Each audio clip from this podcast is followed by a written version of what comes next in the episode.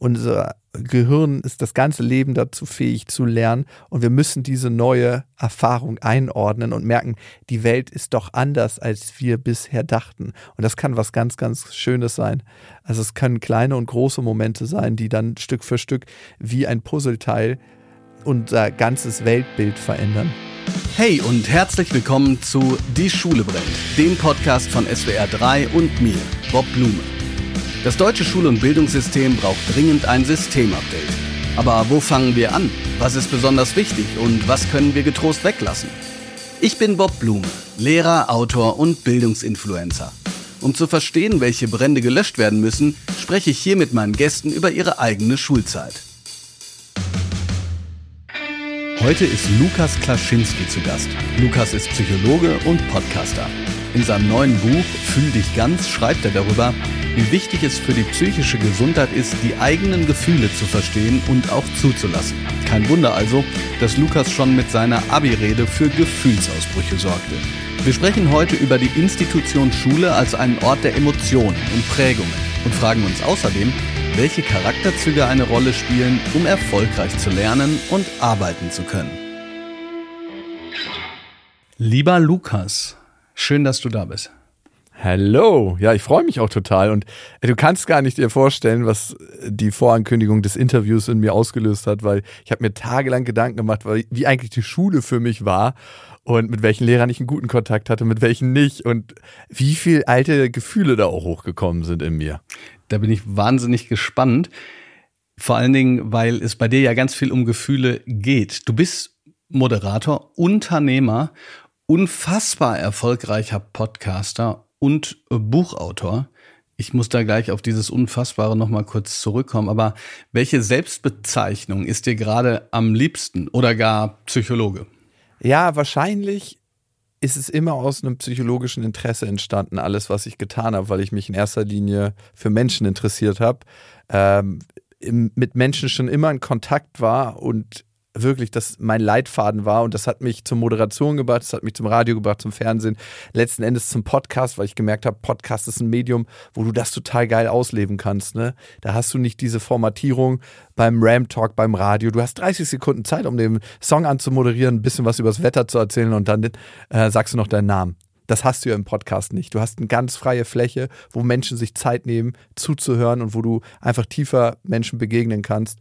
Und deswegen, also für mich ist hauptsächlich Psychologe und die anderen Sachen mache ich mit, würde ich sagen. Und mache ich auch wahnsinnig gerne. Aber das ist auch das, was du sagen würdest, wenn eine deutsche Bahn mal wieder irgendwo in Hannover gestrandet ist, technische Panne und jemand sagt, ah Mensch, komm, wir bestellen uns ein Bier, was machst du eigentlich? Sagst dann auch, naja, ich bin Psychologe oder irgendwas mit Medien? ich sag das immer situationsabhängig, was ich bin. Ne? Also jetzt gerade bin ich mit dem Taxi hierher gefahren und ich habe mich mit der Taxifahrerin unterhalten und irgendwann hat sie dann gefragt, warum stelle ich denn so krasse Sachen, Fragen? Ne? Wir haben uns über ihre Ehe unterhalten, wie die gescheitert ist. Die hatte in einer ungewöhnlichen Situation gelebt, dass sie ihren Sohn seit acht Jahren nicht mehr gesehen hat und was das für einen Schmerz in ihr ausgelöst hat. Und irgendwann meinte sie, was stellst du eigentlich für krasse Fragen? Die wurden mir noch nie gestellt. Und dann sage ich halt, ja, vom Berufswegen mache ich das gerne, ich bin Psychologe. Und wenn ich mich mit jemandem unterhalte, der auch Medien macht, so wie mit dir, dann würde ich wahrscheinlich eher sagen, ja, ich bin auch Podcaster. Also eigentlich die Ebene, die die größte Verbindung herstellt. Ich habe jetzt zu dir würde ich sagen, äh, meine Schwester ist Lehrerin. okay.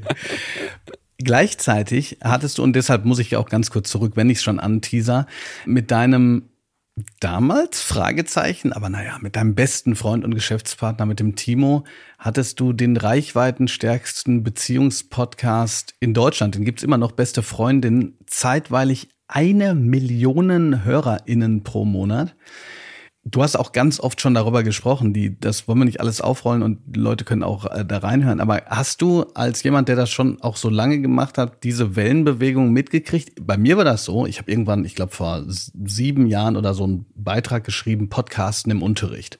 Und damals mhm. haben alle noch so, hä? Und offiziell, medial hieß es immer so, ja, nächstes Jahr werden die Podcasts ganz groß. Nächstes Jahr werden sie aber wirklich ganz groß und sie wurden nicht ganz groß und irgendwann ist das Ding dann explodiert. Hast du das so mitbekommen aus dieser Podcasting-Perspektive, äh, wie das gelaufen ist? Oder war es so, dass innerhalb einer bestimmten Nische das immer schon klar war, dass das wird riesig? Nee, ich glaube, das war lange Zeit nicht klar. Wir mit Beste Freundinnen waren eine Zeit lang der reichweitenstärkste Podcast Deutschland und die Millionen, die haben wir immer noch im Monat. Also wir sind sehr, sehr stabil geblieben und manche Leute verfolgen uns tatsächlich schon die neun Jahre, die es diesen Podcast gibt. Am Anfang haben alle immer gesagt, ja, warum sollte man Radio speichern? Und ich so, das ist kein Radio. Und irgendwann kamen dann die Verlage dazu, irgendwann kamen auch äh, prominente Persönlichkeiten dazu und haben Podcast für sich entdeckt. Und ich finde eher, dass es so eine Bewegung geworden ist, die größer und größer geworden ist. Und jetzt haben wir so ein Plateau erreicht, wo es immer wieder geile neue Produktionen gibt, aber man muss nicht mehr so viel Missionarsarbeit leisten und das erklären, sondern heute, wenn du einen Podcast machst, wirst du nicht mehr so komisch angeguckt, sondern sagen die Leute, ah ja, cool, was für ein Thema denn? Schön. Oder wie in dem Lied von wegen Lisbeth, mach bitte, bitte, bitte keinen Podcast, wie es da schön heißt. Jetzt bist du aber nicht nur Podcaster und gleich höre ich mit dieser Werbeshow auf. Ähm, wir kommen aber auch inhaltlich natürlich darauf zurück, sondern du hast ein Buch geschrieben, das im Februar erscheint. Ein psychologisches Sachbuch mit dem Namen Fühl dich ganz. Kannst du, wir kommen gleich ja nochmal genauer drauf, aber so in dreieinhalb Sätzen sagen, worum es dabei grob geht? Es ist die krasseste und intensivste Reise zum eigenen Gefühl, zu der Beziehung mit mir selber und zu den Beziehungen, die wir führen zu anderen Menschen. Das ist das Allerwichtigste, was wir haben in unserem Leben, laut Studien und laut meiner eigenen Erfahrung. Und diese Reise gehe ich mit den Menschen durch eigene Erlebnisse, ist ein Buch zum Fühlen und durch einen krassen Schicksalsschlag habe ich mich selber auf diese Reise begeben. Auf diesen Schicksalsschlag werden wir gleich noch kommen. Zunächst aber hast du es selber gesagt, Schule ist oftmals ein Ort der Gefühle, nicht immer guter Gefühle, unterschiedlicher Gefühle. Jetzt kannst du es sagen. Was hast du denn gedacht, als du drüber nachgedacht hast, jetzt kommst du in diesen Schulpodcast? Vielleicht sogar erste Assoziation. Ja, ich hatte tatsächlich ganz, ganz viele. Ich habe an alte Lehrer zurückgedacht und habe an Lehrer zurückgedacht, die mich total gefördert haben. Manchmal war es so ein Kommentar, das ganz viel ausgelöst hat. Und manchmal war es eine Sache, die ganz viel Angst in mir ausgelöst hat. Und mir ist die Mächtigkeit von LehrerInnen nochmal klar geworden, ne? in was für einer Position sie eigentlich sind und damit auch in was für einer Verantwortung.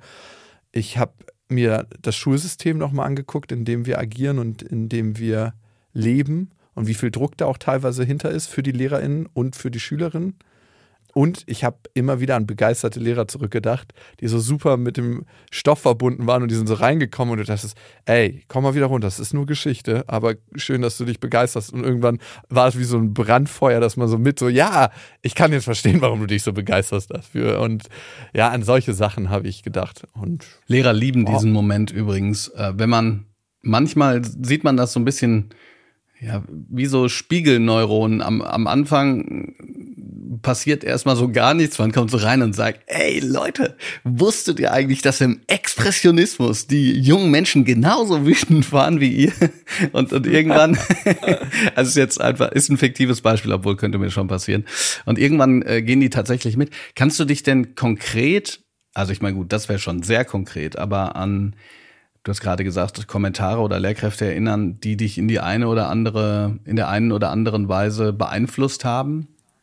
Ja, ich hatte einen Biologielehrer und wenn ich seinen Namen richtig erinnere, der hieß Herr Schimpanska und äh, zu dem wollte ich jetzt auch mal demnächst fahren und ihm mein Buch widmen. Tatsächlich, ich habe die Abitursrede gehalten bei uns und das ist sehr, sehr spontan entstanden. Und das war die Rede, wo sich danach sehr viel verändert hat für uns alle in unserer Zukunft. Ne? Die Schulzeit hört auf, sicheres Gefüge, wo wir eigentlich alle wissen, hey, wir gehen da morgens hin und gehen abends nach Hause oder nachmittags nach Hause und freuen uns, wenn wir unsere Freizeit gestalten können. Und ich bin auf die Bühne gegangen und ich habe die Rede aufgeschrieben. Das hat so eine Viertelstunde gedauert, die aufzuschreiben, weil ich einfach nur geguckt habe, was fließt aus mir raus.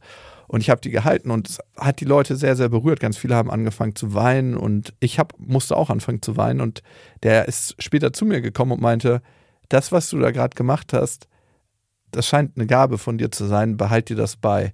Und vielleicht schaffst du es, das irgendwie in dein Leben zu integrieren. Und danach ist er auch schon wieder losgegangen. Und ich habe mich erst Jahre danach zurückerinnert, was er da zu mir gesagt hat. Aber irgendwie war es immer wie eine stärkende Hand auf meinem Rücken, die mich geleitet hat durch meinen Weg. Und da dachte ich mir so, wow, zwei so Sätze, die so einen großen Einfluss und so den Glauben an mich selbst gestärkt haben.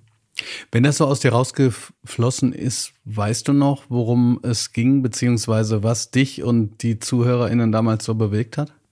Ja, es war glaube ich, dieses Gefühl, was über die Jahre entstanden ist, in der Schule zusammen Zeit zu verbringen, mit Menschen, mit denen man wildfremd zusammengewürfelt wird und mit denen man eine Beziehung aufbaut, oftmals durch die Situation. Ne? Ich habe meinen einen besten Freund, den ich noch immer habe, neben meinem Geschäftspartner, einfach dadurch kennengelernt, dass wir einen Weg zur Schule geteilt haben. Ne? Wo lernst du eigentlich nochmal auf diese random Art und Weise Leute kennen. Also, wenn wir erwachsen sind, lernen wir Leute kennen mehr äh, durch die Auswahl, ne? weil wir sagen, hey, das könnte ein cooler Typ sein oder eine coole neue Freundin. Klar, manchmal werden wir durch die Arbeit zusammengewürfelt, aber in der Schule ist es ja so, du wirst gezwungen, ganz, ganz viel Zeit mit Leuten zu verbringen und oftmals werden die dann zu deinen Freunden.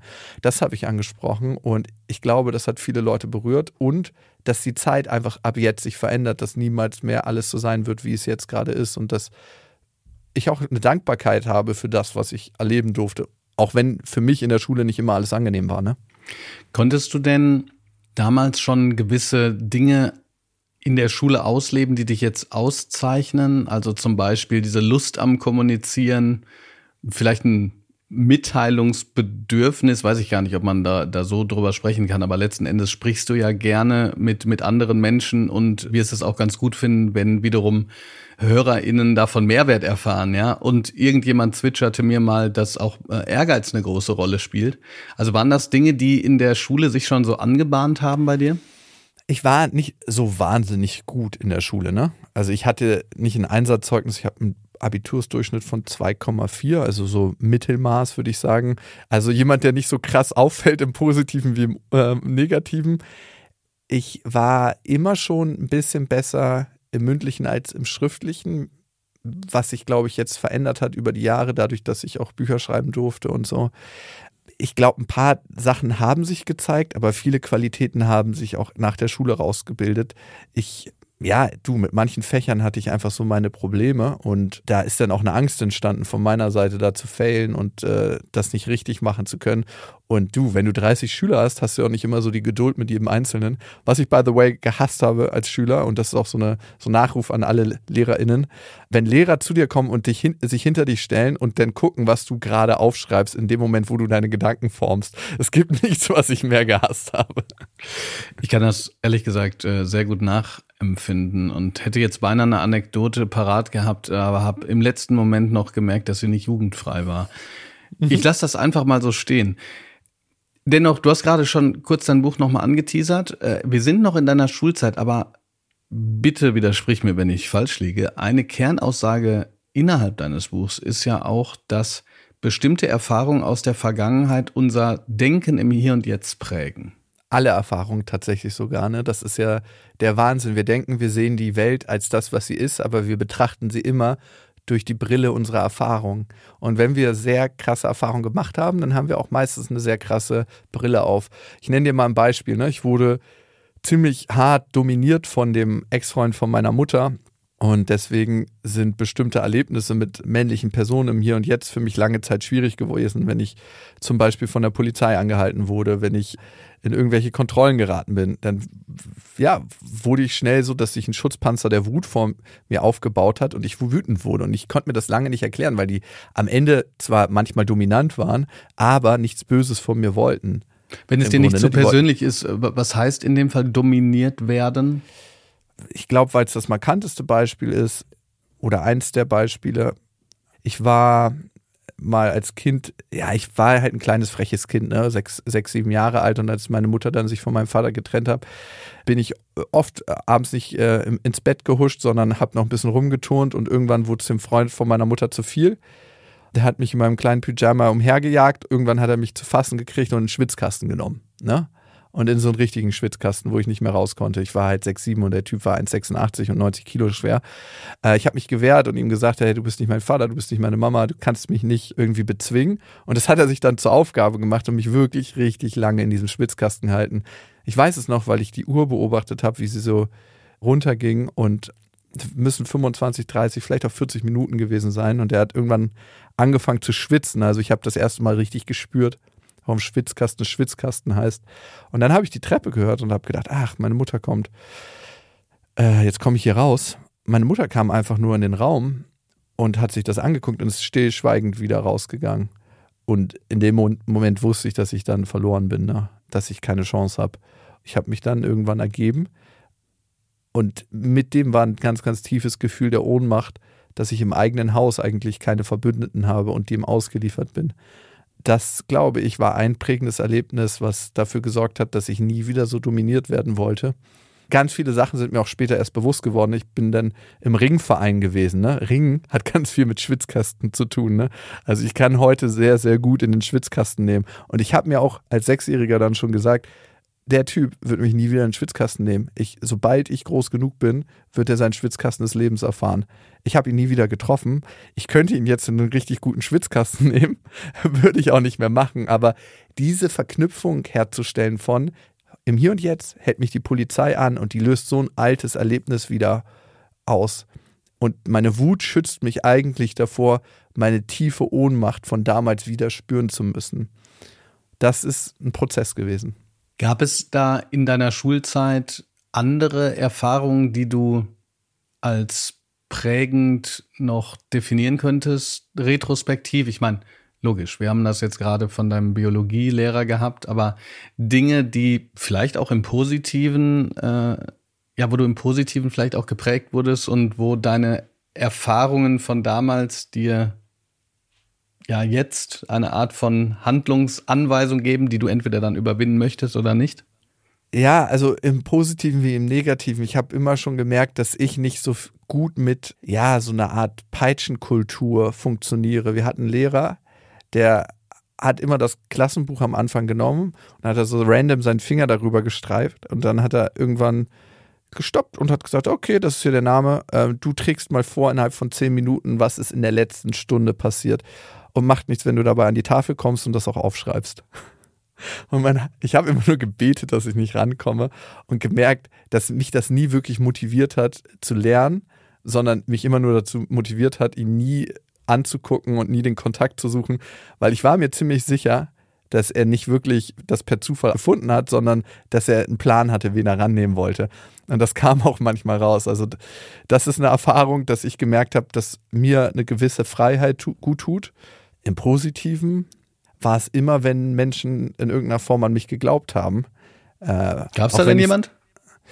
Ja, es gab immer wieder Leute. Ich war in Sport tatsächlich relativ gut. Und äh, wie dann die Zusprüche sind, das sind manchmal so ganz kleine Leckerlis. Ne? Das ist so, als ob du in der Wüste bist und hungrig und durstig bist und jemand gibt dir eine Flasche Wasser. So fühlt sich ja eigentlich eine Anerkennung von einem Lehrer an, dass du denkst, wow, hätte gar nicht gedacht, dass das so viel mit mir macht, aber das ist so ein beschwingtes Gefühl im Sport. Äh, ich erinnere mich so an einzelne Sachen, wo ich ein Lob bekommen habe und ähm, das noch heute so genau weiß. Also ich habe lange Zeit Rugby gespielt und mein Rugby-Lehrer meinte mal zu mir, dass ich tackle wie ein Wildschwein. Beim Rugby gibt es so harte Kontakte und er meinte so, es sieht so aus, als ob ein Wildschwein auf dem Feld ist und die Leute runterholt. Und das war für mich ein schönes Kompliment, weil ich wusste, okay, selbst wenn jemand 15, 20 Kilo schwerer ist, äh, kann ich den gut runterholen auf dem Boden der Tatsachen.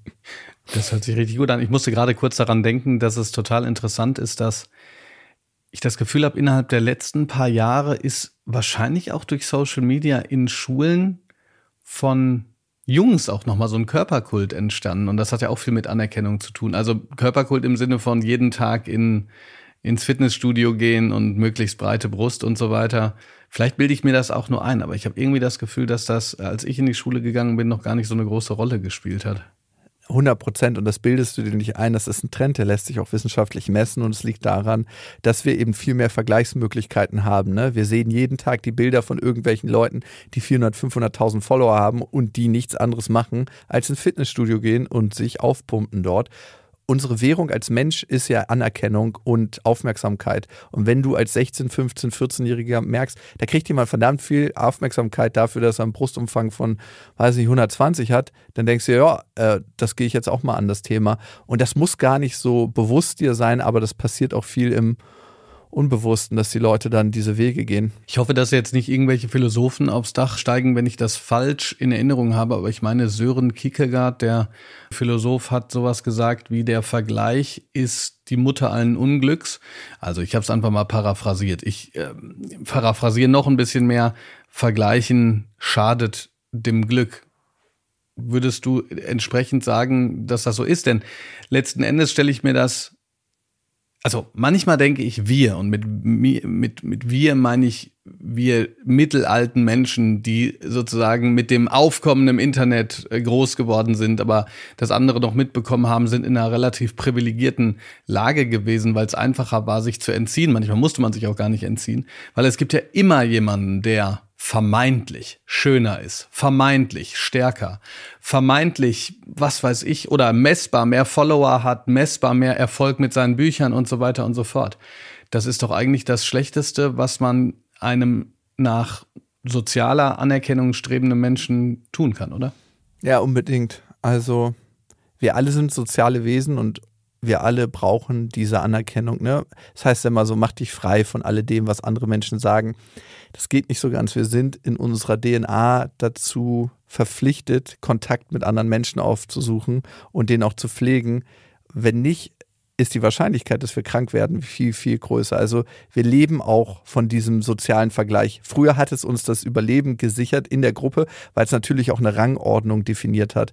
Aber trotzdem macht es uns, und das zeigt die Forschung am Ende unglücklich, dass wir uns mit anderen vergleichen. Es hat viele, viele Hintergründe. Eine davon ist, dass wir dadurch sehr, sehr viele Erwartungen an uns stellen, die manchmal auch unrealistisch sind, weil wir vergleichen uns nie mit der Person ganzheitlich, sondern auf Instagram sehen wir immer zwei Minuten, wo die Best Performance zu sehen ist. Ich bin am Strand ohne T-Shirt äh, mit irgendwie einer Person und genieße gerade das Leben. Und darauf schließen wir dann natürlich die restlichen 23 Stunden und 56 Minuten oder 58 Minuten sehen auch so aus. Aber dass eigentlich alles darauf hingetan wurde, dieses Video zu kreieren und dann richtig zu posten und der wahrscheinlich 35 Mal den Strand entlang gelaufen ist, das sehen wir ja gar nicht.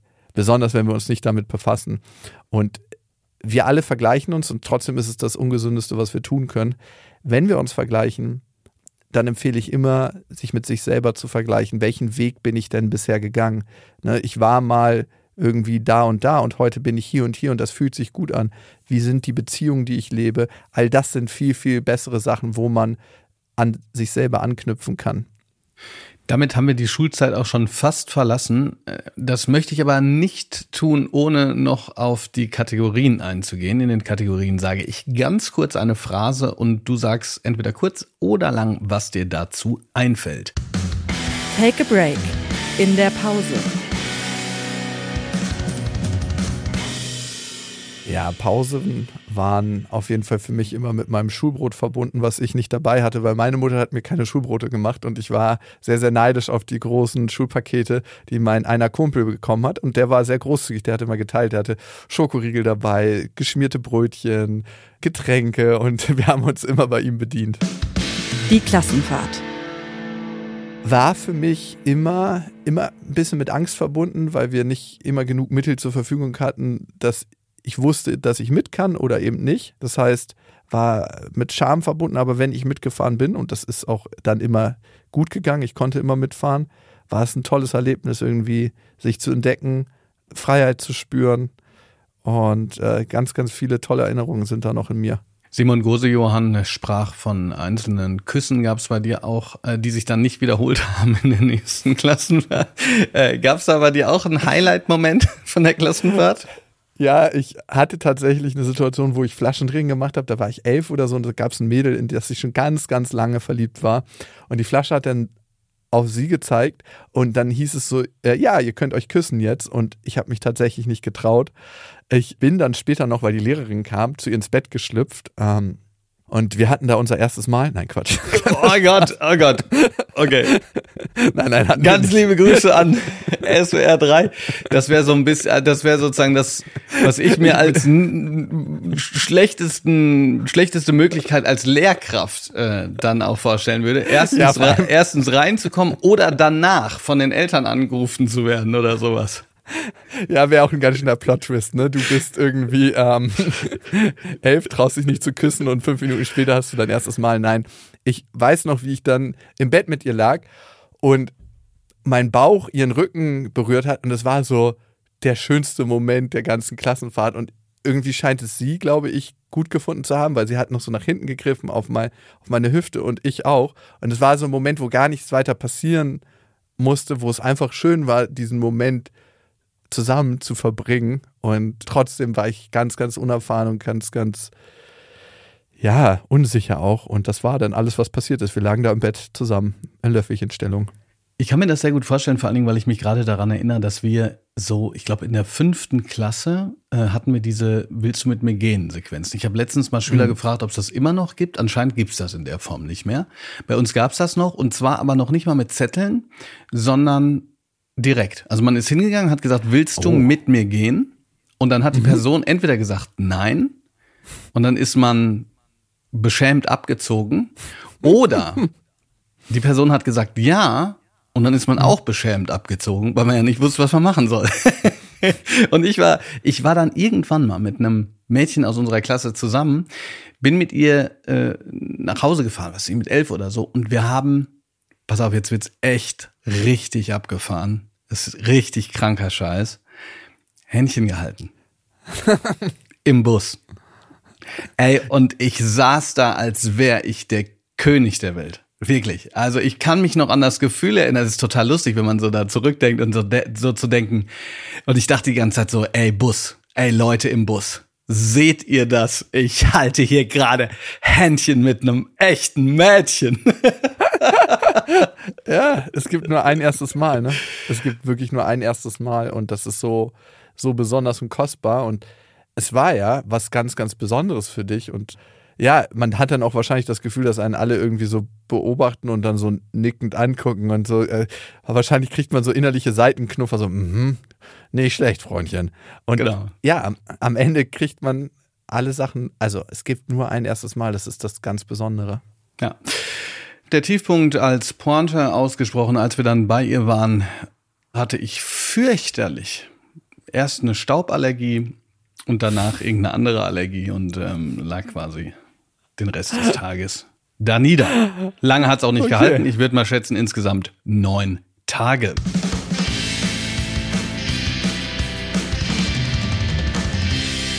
Deine Schulzeit in einem Song. Ich glaube, er heißt äh, Three Little Birds von Bob Marley. Äh, und er singt im Refrain, Don't you worry about a thing, cause every little thing is gonna be alright, ne? Und das ist ein bisschen grooviger, als ich das gerade vorgetragen habe. Rise up this Und- morning. Ist ein richtig schöner Track, ne? Oh, super. Und wie aktuell auch die Musik noch ist, ne, von ihm und wie zeitlos und was sie krass macht mit einem, welche Stimmung sie erzeugt. Ich war letztes Jahr in Südafrika mit meiner Tochter und wir haben das im Pool gehört, ganz oft. Äh, So am Nachmittag haben wir uns so eine Bob Marley Playlist angemacht und sind dann in den Pool gesprungen und schwimmen gewesen und so. Und das ist aber auf eine bestimmte Art und Weise ein Track, der mich durch meine Schulzeit begleitet hat, weil ich hatte öfter Sorgen und dann gab es auch immer wieder Momente, die mir die Sorge genommen haben, weil ich eben nicht so gut war in der Schule, bin ich in viele Klassen mit Angst reingegangen, werde ich heute getestet, findet irgendeine unangenehme Situation statt. Und dieser Track im Hintergrund, es geht doch alles gut aus, ist, glaube ich, das, was ganz gut das beschreibt. Total interessante Connection, ne? Also ich war ja bei Zwischentöne vom Deutschlandfunk, wo man so Lieder einreicht. Und da habe ich auch Bob Marley eingereicht. In dem Fall aber den traurigen, den Redemption-Song. Und bei mir natürlich aus äh, dem ganz einfachen Grund, weil Bob äh, ja mein, also er ist ja mein Namensgeber, der gute Bob Marley. Stimmt. Äh, insofern habe ich genau, also, also die und andere Platten natürlich hoch und runter gehört, aber schon ehrlich gesagt sehr lange nicht mehr. Sollte ich vielleicht mal wieder tun. Gerade Three Little Birds ist, glaube ich, ein Song, der einen echt aus so manchem melancholischen Novembernachmittag rausholen kann. Das ist das Krasse, ne? was Musik in uns auslöst an Gefühlen und wie diese Macher es schaffen, ihre eigenen Emotionen über diese Tracks zu verarbeiten. Und das ist ja eigentlich das Wesen von Kunst. Es löst in uns Gefühle aus. Es ist eine Plattform, wo wir fühlen können und hilft Menschen, die es machen, ihre eigenen Emotionen zu verarbeiten. Ich würde gerne, bevor wir auch nochmal zu Thesen aus deinem Buch kommen, eine Frage stellen, die so indirekt mit Bildung zu tun hat. Und zwar ist es so, dass durch die medialen Mechanismen, vielleicht auch Followerzahlen, Reichweite, vielleicht auch Erfolg und so weiter, im Grunde informelle Lebenswege neben formalen stehen, so dass die Leute, die zum Beispiel, was weiß ich, einen erfolgreichen Podcast haben, zu denselben Podien einge eingeladen werden wie Professor Doktor oder so. Mhm. Ne? Also du hast, was weiß ich, du hast halt einen Psychologie-Podcast. Ich meine, du hast den sogar auch mit Stefanie Stahl, das äh, wäre jetzt irgendwie ein Quatschbeispiel, weil bei dir ist ja tatsächlich so. Und du wirst halt eingeladen als Redner zum Beispiel ähm, auf einem Kongress ne, bei Psychologen. Und nochmal, für sowas hat man also die Zugangsberechtigung über einen ganz anderen Weg. Warum mhm. wolltest du aber dennoch du selbst jetzt einen formalen Abschluss haben? Denn du hast ja noch einen Master in Psychologie gemacht. Ja, weil ich gerne tiefer in Sachen eintauche. Ne? Also klar, genug verdient hätte ich wahrscheinlich über den anderen Weg, aber es geht für mich nicht darum, mich irgendwie finanziell abzusichern, sondern ich möchte die Dinge tief im Kern wissen. Ich möchte wie, wissen, wie meine Mitmenschen funktionieren und wie, warum ich so funktioniere, wie ich funktioniere. Und da war für mich dieser Weg ganz, ganz wichtig. Ich habe erstmal Soziologie angefangen zu studieren und habe gemerkt, hm, das ist es noch nicht ganz. Und als ich auf die Psychologie gekommen bin, habe ich das erste Mal das Gefühl gehabt, aha, hier öffnen sich ein paar Türen und das ergibt alles Sinn. Auch wenn wir nur Konzepte von den Menschen ne, aufmachen und sagen, hey, so könnte es theoretisch funktionieren, sehen wir doch ganz häufig, dass es funktioniert und wir beobachten Menschen und äh, beschäftigen uns damit, wie sie denken, wie sie fühlen, warum sie so handeln, wie sie handeln. Und das finde ich ist das allerspannendste Feld. Ich kann da so unfassbar nachfühlen, weil mir das auch so geht mit dem, mit dem tiefen Nachfühlen. Und ich manchmal wünschte, ich könnte noch mal studieren und äh, alles gleichzeitig zu machen. Deshalb genau dazu auch noch eine Nachfrage. Du hast ja währenddessen auch schon, du warst ja schon Unternehmer und du hast auch schon Geld verdient. War das schwierig, dann in diese Lernsituation nochmal zu wechseln? Ja, du kennst es ja selber von ähm, den Büchern, die du geschrieben hast. Ne? Es ist alles dann eine Frage der Disziplin und wie teile ich mir das ein. Und es ist schwierig, aber nicht unmöglich. Also ich habe mich da sehr, sehr abgekoppelt. Meine Schwester hatte eine ganz, ganz hässliche Wohnung im Studentenwohnheim. Und da bin ich dann immer rein während der Klausurphasen und das war wirklich ein Ort, wo man eigentlich nicht sein wollte. Das heißt, das Beste, was man da tun konnte, ist sich mit den Büchern beschäftigen. Und das habe ich dann halt immer die Wochen über gemacht, wo es notwendig war und die anderen Wochen über habe ich mein Unternehmersein und äh, das andere gelebt. Ne? Ich, ich liebe Sport und Sport ist für mich Psychotherapie in Bewegung. Das, das darf auch nie zu kurz kommen. Und ich habe versucht, immer eine gute Mischung zu finden. Das ist mir nicht immer gelungen, ne?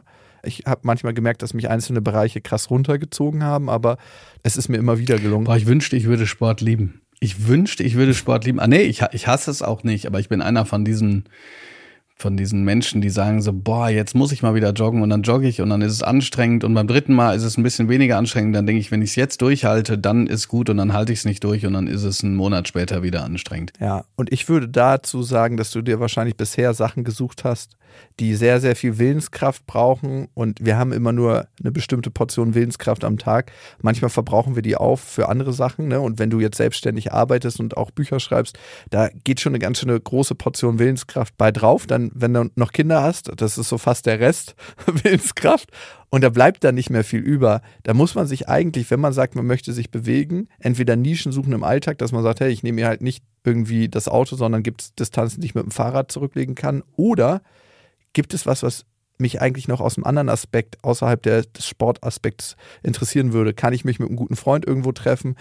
Gibt es eine Mannschaft, die mir Spaß macht? Ne? Und dann gibt es Sachen, die einem Spaß machen, finde ich. Ich habe eine Rückfrage, weil ich gerade an etwas gedacht habe. Du hast ähm, nämlich den Begriff Ehrgeiz benutzt. Und zwar habe ich daran gedacht, dass ich nach einigen Jahren in der Oberstufe in, in Deutsch irgendwann so, ein, so eine Art Kursstufenmanifest aufgeschrieben habe. Also da, da standen mhm. sozusagen mhm. die, die wichtigsten Leitlinien drin und ähm, ich weiß gar nicht mehr, ob die das unterschreiben mussten, aber ich glaube damals, ich habe das größer aufgezogen. Die mussten sich auch bei mir bewerben, so ja. Ich meine, ich habe natürlich trotzdem jeden genommen, aber das war so, das war natürlich auch auch, also es war gleichzeitig sollte die das ein bisschen pushen und ähm, bei diesem Bewerbungsschreiben ging es mir natürlich auch ein bisschen zu gucken, was schreiben die so und wie und wie schreiben die und so weiter mhm. und so fort.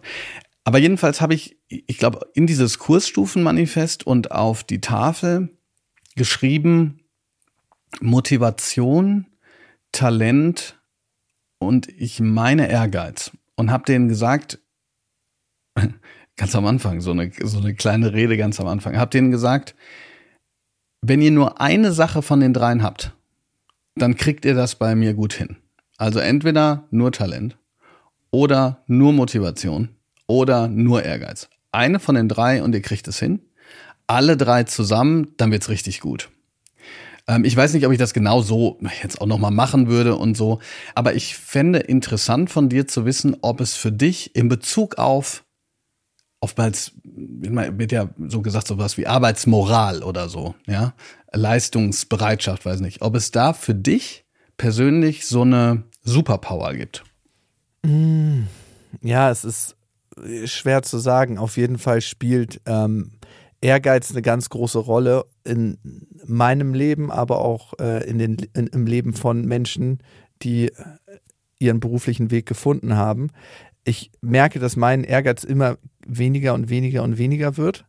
Ich will ein paar Sachen zu Ehrgeiz sagen. Ehrgeiz entsteht häufiger aus dem Mangel als aus einem Überfluss. Ehrgeiz entsteht häufig aus eigentlich einer Wertschätzung, die ich mir für mich wünsche und die ich versuche durch eine äußere Leistung zu bekommen. Und das wurzelt ganz häufig in unserer Kindheit, weil unsere Eltern das uns so beigebracht haben. Nicht immer direkt, aber indirekt. Ne? Bei mir war jetzt zum Beispiel die Situation so, bei meinem Vater war immer so ein bisschen, solange besser möglich ist, ist gut nicht gut genug. Das hat er mir nie so direkt gesagt, aber so, ach, du bist jetzt beim Radio? Ich, Fernsehen wäre, glaube ich, das Richtige für dich. Fernsehen wäre, ach, du schreibst ein Buch? Spiegel Bestseller. Aha. Ne? Also es gab immer, es, die Messlatte hing immer so unermesslich hoch. Ne? Und heute bin ich ein erwachsener Mann und kann mich davon viel freier machen als, als kleines Kind. Aber am Aber Ende kannst du? auch je also kann, kannst du, ich meine, wenn, ähm, weil genau, genau dieses Ding, ich, also ich, ich, ich bin, ähm, ich weiß gar nicht, ob ich mich als ehrgeizig beschreiben würde. Bei mir ist es nicht Ehrgeiz, aber ich fand es gerade interessant, weil du das gesagt hast. Ich, als mein Buch Spiegel Bestsellerlistenplatz 27 bekommen hat. 27 heißt kein roter Button, das bräuchte noch sieben, mhm. sieben Plätze mehr. Habe ich auf diese sieben die Plätze gewartet. Ist die wichtige. Ja. Genau, habe ich auf die sieben Plätze gewartet. Alle haben mir Glück, mich beglückwünscht. So, boah, wie krass, Alter, Platz 27. Und ich dachte, kommen noch mal die sieben Plätze. Die kamen nicht. Und anstatt mich über einen unfassbar genialen Platz zu freuen, weil es gibt unfassbar viele Bücher. Und, mhm. ähm, und was möchte man denn? Man möchte doch, dass, äh, dass man, äh, dass, dass Leute das Buch auch lesen, dass man, anstatt mich also zu freuen, habe ich, äh, äh war ich echt ähm, quasi mehr oder weniger am Boden zerstört. Da, da kann man eigentlich überhaupt keinen, äh, das kann man eigentlich überhaupt keinem sagen. Ich kann es auf einer bestimmten Ebene nachempfinden und ich würde auch sagen, das ist eine Form von Ehrgeiz. Und wie ich dich erlebe, ich würde dich schon als einen sehr ambitionierten Menschen beschreiben, ne? Warum nicht nur Lehrer? Warum Lehrer und Medienpersönlichkeit? Warum dieses nach vorne gehen? Weil du Dinge verändern möchtest. Ne? Und das ist natürlich ein persönlicher Antrieb, aber ich würde auch sagen, da ist eine Prise Ehrgeiz dabei, unbedingt. Genau, also ich wollte gerade sagen, also bevor wir jetzt hier ähm, in, in die öffentliche Therapiesitzung gehen. Sorry. Nee, nee, nein, nein, alles, nee, nee, wunderbar und gut. In deinem Buch geht es ja auch um Gefühle und mhm. wie wichtig die sind. Du schreibst ja. am Anfang über eine sehr bedrohliche Situation. Und wir wollen ja nicht zu viel spoilern, aber kannst du da sagen, erstens, was das für eine Situation war, weil die, ich meine auch Chapeau fürs, fürs Schreiben, da äh, ist man echt geflasht. Und gleichzeitig ist das ja, so wie ich das verstanden habe, auch eng verknüpft mit deiner Lebensausrichtung danach. Also ich war vor einem guten Jahr in Südafrika und habe gedacht, hey, du könntest mal wieder kiten. Und ich hatte es ein paar Jahre nicht gemacht, aber das ist was wie Fahrradfahren, was man nicht verlernt, so dachte ich zumindest. Habe mir aber vorsichtshalber einen Kite-Lehrer genommen und das war so an einem der Spots der Welt. Ne, das, Sag ganz Champion kurz nochmal, was Kiten ist für diejenigen, die es vielleicht sonst recherchieren müssten und gerade im Auto sitzen. die, die Folge übers Kiteboarden hat mehr Unfälle ausgelöst als das andere. Ähm, das ist äh, eigentlich, man fährt einen riesen Drachen am Himmel und ist an einem Brett befestigt, mit dem man übers Wasser gleitet. Eine sehr, sehr schöne, dynamische Sportart. Und ich hatte diesen Kite-Lehrer, war an einem wahnsinnig windigen Tag da draußen an der Küste. Und ja, es ging eigentlich ganz gut. Ne? Er hat mir gezeigt nochmal, wie es geht, hin und zurück fahren. Man ist mit dem Kite verbunden, der ist an der Hüfte festgemacht, an so einem Trapez. Und dann gab es die Situation, dass der Kite runtergestürzt ist, direkt am Strand. Und ich war auch nicht im Wasser, sondern da, das Wasser war nur 10 Zentimeter tief, da war ich dann. Dann meinte er, ja, okay. Er hat den Kite wieder hochgenommen, weil man muss ihn dann starten und ich habe ihm einfach ein Zeichen gegeben, Daumen nach oben lassen, starten. Und in dem Moment habe ich gemerkt, dass der Kite einfach außer Kontrolle war. Der ist hochgestartet, direkt in die Luft, bam, und hat mich von dem Flecken, wo ich stand, in die Luft geschleudert und ich war auf einmal 10 Meter oben in der Luft mich ist das gewaltigste Gefühl der Ohnmacht überkommen, was ich jemals gespürt habe. Ich war einfach überwältigt. Und ich wusste, als ich runtergeguckt habe, dass ich sterbe. Ich sterbe. Ich werde den Aufprall auf dem Boden nicht überleben. Und in dem Moment war ich total überrascht. Ich dachte, wow, so schnell geht das Leben vorbei? Das war es jetzt? Also so, wow. Und auf der anderen Seite war eine Dankbarkeit da, dass ich sehr viel erleben durfte und gleichzeitig ist dann eine tiefe Traurigkeit in mich reingefahren, muss ich schon sagen. Das war einfach so überwältigend, dass ich doch gerne noch länger Vater gewesen wäre. Also meine Tochter war zu dem Zeitpunkt fünf Jahre und ich dachte mir, so kurz konnte ich eigentlich nur die Reise mit ihr im Leben durchschreiten. Und in diesem Gefühl der Traurigkeit ging es auch schon wieder runter. Und ich bin mit dem Kopf zuerst und der Schulter auf den Strand aufgeknallt und dann war alles schwarz. Und im nächsten Moment, als ich aufgewacht bin, standen ganz viele Leute um mich herum und von hinten kam der Krankenwagen. Und das Erste, was ich gemacht habe, daran erinnere ich mich noch genau, war zu gucken, ob sich meine Beine noch irgendwie bewegen lassen. Und ich, ich habe dann so getestet und dachte so, wow, wie ist das möglich? Ich habe einen ganz, ganz tiefen Schmerz im Nacken gespürt, so so ein Pochen, als ob jemand eine heiße Nadel da reingesteckt hat. Und im Krankenwagen sind mir dann einfach die Tränen gekommen und mir war so ganz klar bewusst, das Leben, was wir alle führen, ist endlich und diese Zeit, die wir noch alle zur Verfügung haben, ist eigentlich viel, viel kürzer, als wir denken. Und ich habe mich gefragt, wenn ich an dem Tag gestorben wäre, was hätte ich eigentlich für mich in meinem Leben anders gemacht?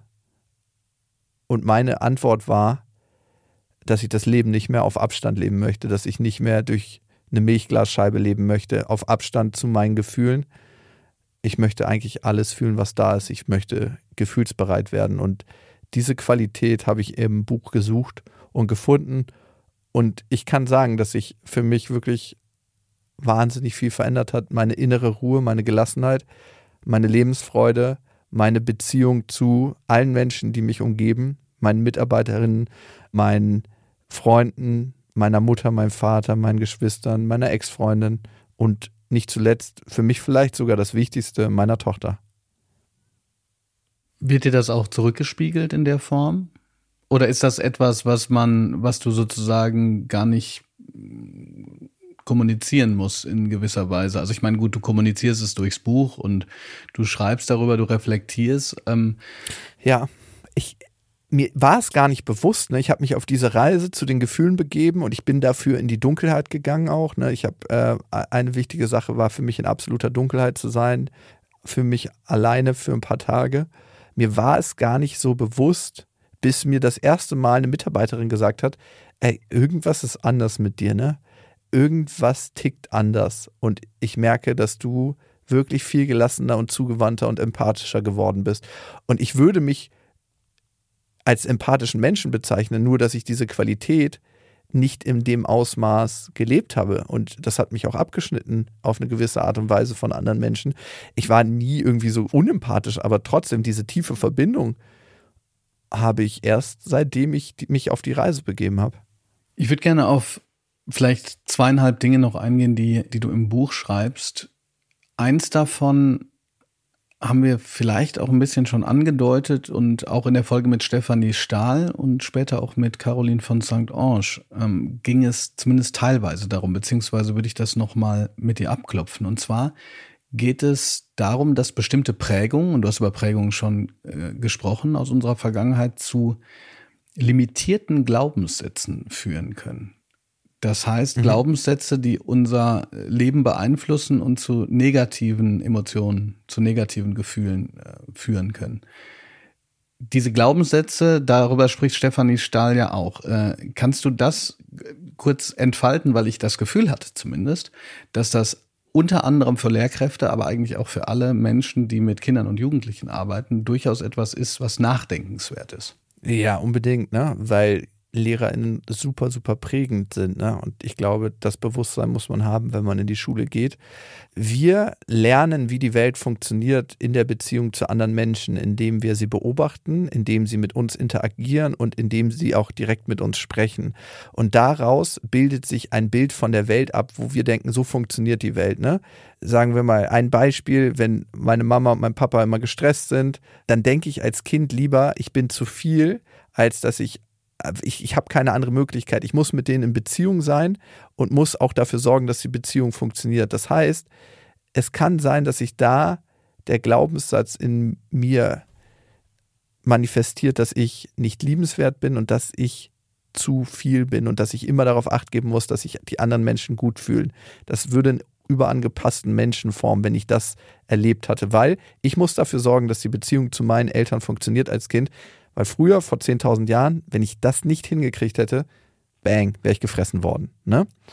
Das kann zu einem Glaubenssystem führen. Also ich, ich finde das System fast schöner als Glaubenssatz, weil es ist nicht nur ein Gedanke, der tief in dir verwurzelt ist, sondern es ist auch ein Gefühl, was aufkommt. Wenn jetzt jemand gestresst ist, kann das bei dir als Erwachsener das Gefühl auslösen, oh Gott, ich bin schon wieder zu viel. Und daran zu denken, dass der jetzt einfach nur gestresst ist, weil er irgendwie ganz viele Sachen auf der Uhr hat, weil gerade irgendwie ein Familienfest ansteht oder weil er einfach einen beschissenen Tag hatte, also weil das gar nichts mit mir zu tun hat, das ist sehr abwegig dann für diese Menschen. Und so sehen wir die Welt, in der wir leben, eben durch die Brille unserer Vergangenheit und antizipieren auch die Zukunft und die Gegenwart aus dieser Brille, machen diese Vorannahmen, weil als Mensch ist es für uns ja ganz, ganz wichtig, zu gucken, wie funktioniert das in der Zukunft. Wir versuchen immer Vorannahmen zu treffen, damit wir sicher durch die Welt navigieren können.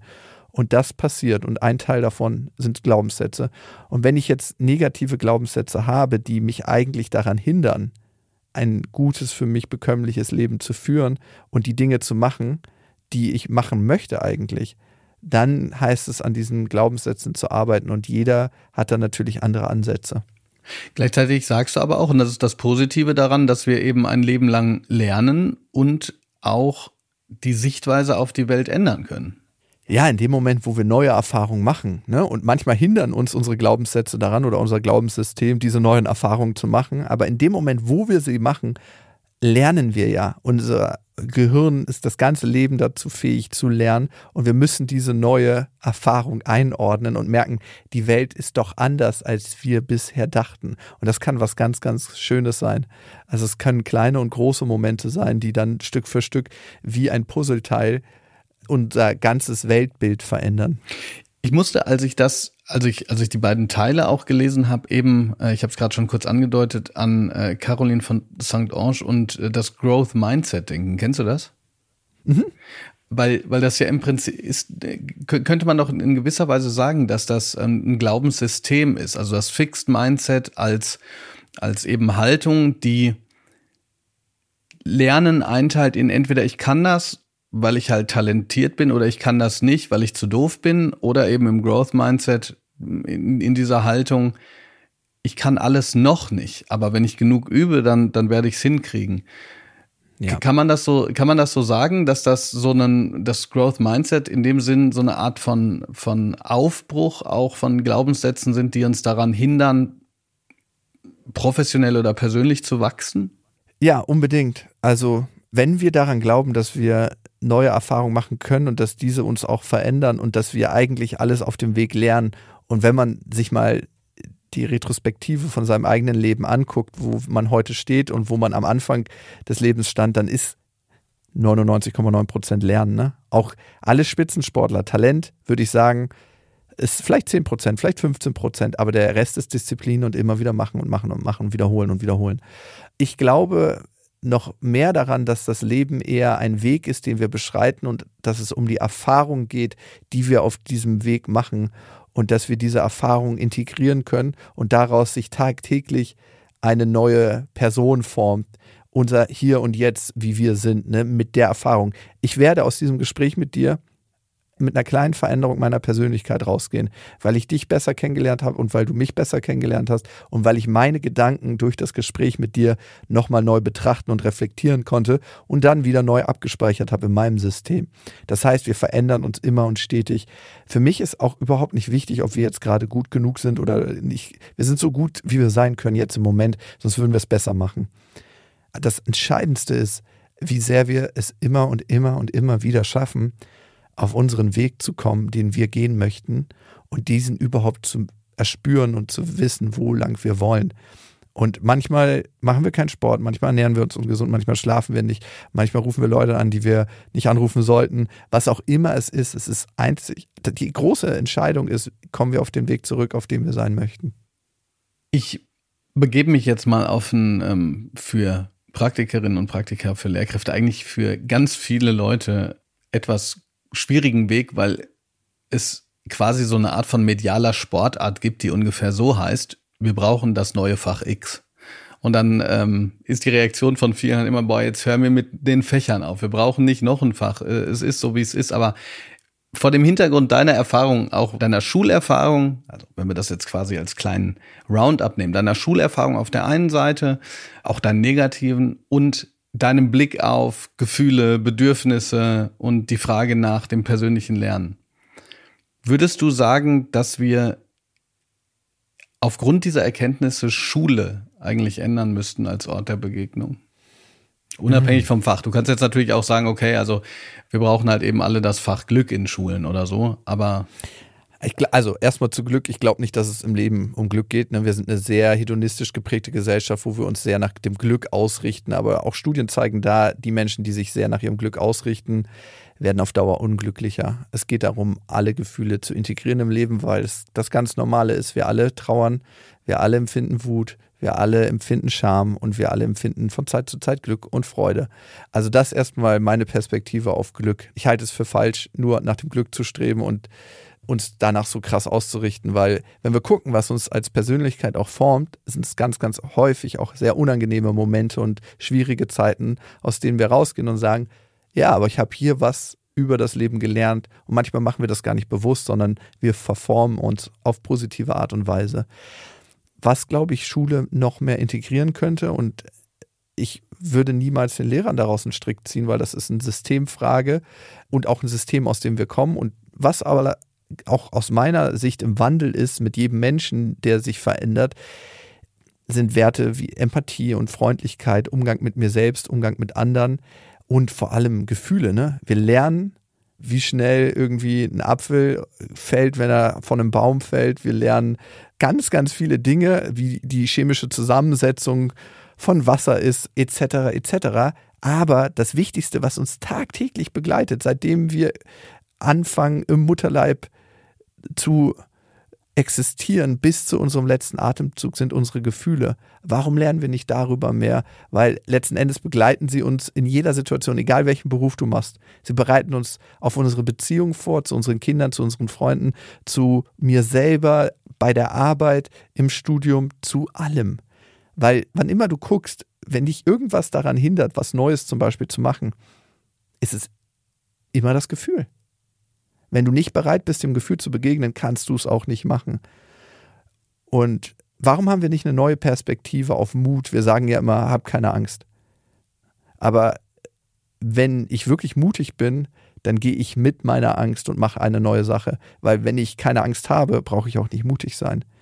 Ich glaube, da können wir tiefer reingehen und Kinder und Jugendliche mehr an die Hand nehmen. Aber davor müssen wir uns mehr an die Hand nehmen und diesen Weg gehen mit uns selber, weil wie können wir etwas lehren, wenn wir selbst den Zugang dazu nicht haben? Wunderbare Worte, die mir auch deshalb so reingehen, weil ich äh, genau solche Dinge zum Beispiel im Theater erlebe. Ne? Wenn Schülerinnen und Schüler das erste Mal die Bühne betreten, selbst wenn es noch gar keine Bühne ist, sondern nur ein paar Striche im Raum, aber plötzlich aushalten müssen, dass Leute sie angucken und wirklich Angst kriegen und dann aber den Mut haben zu sprechen, frei mhm. zu sprechen. Ja, das erste Mal, das zweite Mal und Monate später dann wirklich auf der Bühne zu sein, wenn es dunkel ist, wenn die Lichter an sind und der ganze Saal voller Eltern, Verwandte und Mitschülerinnen ist. Das ist so ein Weg, glaube ich, der, ja, da könnte man fast sagen, der Mut auch, auch lehrt. Nein, das könnte man nicht Unbedingt. fast sagen. Ich, ich, ich streiche das fast weg. Der Mut lehrt, das ist äh, definitiv so. Tausend Prozent, ja. Also ich habe gerade Gänsehaut gekriegt, als du das erzählt hast, weil ich sehr tief berührt bin von dem. Damit schaffst du Flächen für Menschen, ihren Gefühlen zu begegnen und zu merken, aha, okay, ich kann damit umgehen. Ne? Und was ist, wenn wir die ganze Zeit vermeiden und diese Flächen nicht bereitstellen? wir lernen gar keinen Umgang. Ne? Wir werden Gefühlslegastheniker, die äh, gar nicht so wissen, was da abgeht im eigenen Körper, wie sich eine Gefühlsempfindung überhaupt breit macht. Die meisten Gefühle zeigen sich ja über körperliche Erregung. Ne? Und wenn ich fünfmal dieses Kribbeln auf der Bühne gespürt habe, ein zehntes Mal, ein fünfzehntes Mal, dann weiß ich immer mehr, was da gerade passiert und lerne den Umgang damit. Wenn ich nie in diese Situation komme, bleibt es immer so eine ominöse große Kraft, vor der ich Angst haben muss. Lieber Lukas, einen ganz herzlichen Dank, dass du da warst und äh, in Sphären eingetaucht bist zusammen mit mir, von denen ich gar nicht äh, wusste, dass wir sie erkunden könnten. Für diejenigen, die sich mitgenommen gefühlt haben und auch sagen, da möchte ich noch mal ganz viel mehr rein. Ihr könnt, wie gesagt, ab Februar das Buch Fühl dich ganz erwerben von Lukas Kaczynski. Allerdings auch natürlich jetzt schon in die vielen verschiedenen Podcasts reinhören, die es da so gibt und natürlich auch Bücher, die du schon geschrieben hast. Damit ich jetzt nicht so eine Riesenliste mache. Wenn jemand sagt, boah, Hammer, ne, der Lukas, da möchte ich jetzt nochmal weiter einsteigen. Wo kann ich am besten beginnen? Huh, ja, da gibt es eine Menge Möglichkeiten. Also das Buch ist quasi ab jetzt vorbestellbar. Ne? Ab dem 1.2. ist es auf dem Markt, aber man kann es sich jetzt schon mal im Warenkorb sichern, wenn man sagt, man möchte sich selber mehr auf die Reise begeben. Bob, ich wollte dir an der Stelle auch danken für deine schönen Fragen und für deine Perspektiven aufs Leben. Ich hätte mir, glaube ich, so einen Lehrer wie dich gewünscht. Ich sage das jetzt nicht nur so, weil ich merke schon, dass du ein Interesse am Leben hast und ich glaube auch immer wieder die Türen aufmachst für SchülerInnen, sich selber zu begegnen. Und das ist eigentlich die größte Qualität, die ein Lehrer, eine Lehrerin geben kann. Danke dir. Und ähm, ja, für die Psychologie-Interessierten ist es so bin ich, für die Beziehungsinteressierten ist es vielleicht beste Freundinnen, für die Leute, die auf ihren eigenen Weg gehen wollen, ist es der Jakobsweg, wo ich ganz viele psychologische Experimente mache. Ganz herzlichen Dank und einen wunderbaren Tag dir noch. Dir auch. Bis dann. Ciao. Die Schule brennt ist eine Produktion von Auf die Ohren, exklusiv für SWR 3. Redaktionelle Leitung und Schnitt Katharina Kern. Audiodesign Milan Fay. Und Postproduktion Milan Fay und Indus Gupta. Wenn dir diese Folge gefallen hat, freue ich mich, wenn du diesen Podcast abonnierst, ein paar Sterne vergibst oder sogar eine Rezension dalässt. Vielen Dank für deine Unterstützung.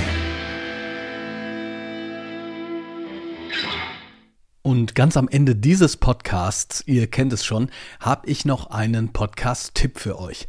Denn ich habe am vergangenen Wochenende im Podcast Diskussionsstoff von T-Online mit dem Chefredakteur Florian Harms über die Frage diskutiert, ob Leistung heute nichts mehr zählt. Wir haben über verschiedene Formen gesprochen, wie wir Leistungserbringung von Schülerinnen und Schülern weiter aufrechterhalten können. Und es geht um Noten, Leistung und die Frage, wo Bildung gerade steht. Die Folge findet ihr im Podcast Diskussionsstoff, zum Beispiel auf Spotify oder Apple Podcasts.